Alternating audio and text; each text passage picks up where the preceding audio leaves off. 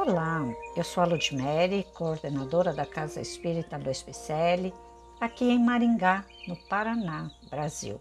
Estou fazendo a leitura de mensagens ditadas por espíritos diversos que se encontram no livro O Espírito da Verdade, que foi psicografado por Francisco Cândido Xavier e Valdo Vieira. Hoje o capítulo intitula-se Mediunidade e Jesus que é uma reflexão sobre o capítulo 6, item 7 de O Evangelho segundo o Espiritismo, elaborada por Eurípides Barçanufo. Quem hoje ironiza a mediunidade em nome do Cristo, esquece-se naturalmente de que Jesus foi quem mais a honrou neste mundo, erguendo-a ao mais alto nível de aprimoramento e revelação para alicerçar a sua eterna doutrina entre os homens.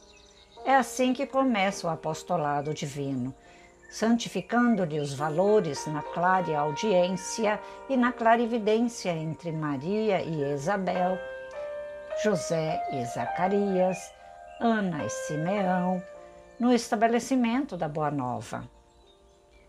E segue adiante, enaltecendo-a na inspiração junto aos doutores do templo, exaltando-a nos fenômenos de efeitos físicos ao transformar a água em vinho, nas bodas de Caná, honorificando-a nas atividades de cura, em transmitindo passes de socorro aos cegos e paralíticos, desalentados e aflitos, reconstituindo-lhes a saúde, ilustrando-a na levitação quando caminha sobre as águas, dignificando-a nas tarefas de desobsessão ao instruir e consolar os desencarnados, sofredores por intermédio dos alienados mentais que lhes surgem à frente.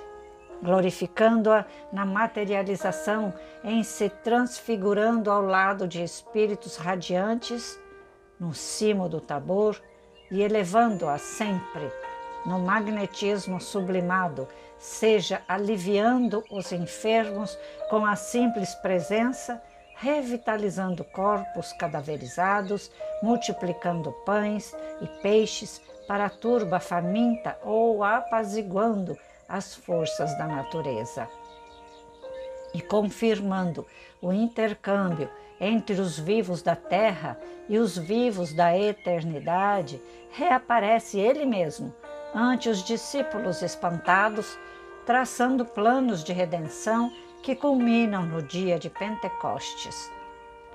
Um momento inesquecível do Evangelho, quando seus mensageiros convertem os apóstolos em médiums falantes na praça pública para esclarecimento do povo necessitado de luz. Como é fácil de observar a mediunidade como recurso espiritual de sintonia, não se confunde com a doutrina espírita que expressa atualmente o cristianismo redivivo, mas sempre que enobrecida pela honestidade, pela fé, pela educação e pela virtude, é o veículo respeitável da convicção na sobrevivência. Assim, pois, não nos agastemos contra aqueles que a perseguem. Através do achincalhe, tristes negadores da realidade cristã, ainda mesmo quando se escondam sobre os veneráveis distintos ou distintivos da autoridade humana. Porquanto os talentos medianímicos estiveram incessantemente nas mãos de Jesus, o nosso Divino Mestre, que deve ser considerado por todos nós como sendo o excelso médium de Deus. Eurípides Barçanufo. Já paramos para pensar como anda a nossa mediunidade? Você tem pensado nisso? Você já descobriu como é o seu intercâmbio com o lado espiritual? Com a outra dimensão? Já parou para pensar os fenômenos que acontecem com você? Já buscou estudar? Já tem lido livros O Pentateuco, por exemplo, as cinco obras que Allan Kardec trouxe da doutrina espírita, do Espiritismo Redivivo, que é uma doutrina libertadora, reveladora, que nos auxilia a entender tudo sobre a manifestação espiritual. Acontecem fenômenos com você em sua casa, barulhos inexplicáveis, dores intermináveis, estômagos ardente, embrulhados, peso nos ombros.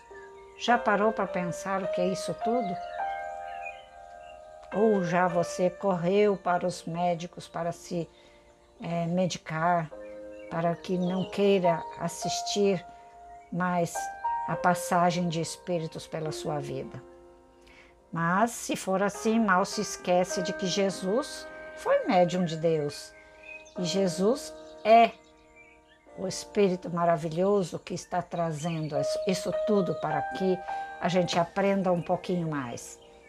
E se realmente deixarmos de lado esta manifestação mediúnica que porventura esteja se acontecendo conosco e deixando para outra vida ou para mais para frente ou protelando, deixando para lá, não querendo, não aceitando, existem as é, vamos dizer assim, os reflexos futuros, né?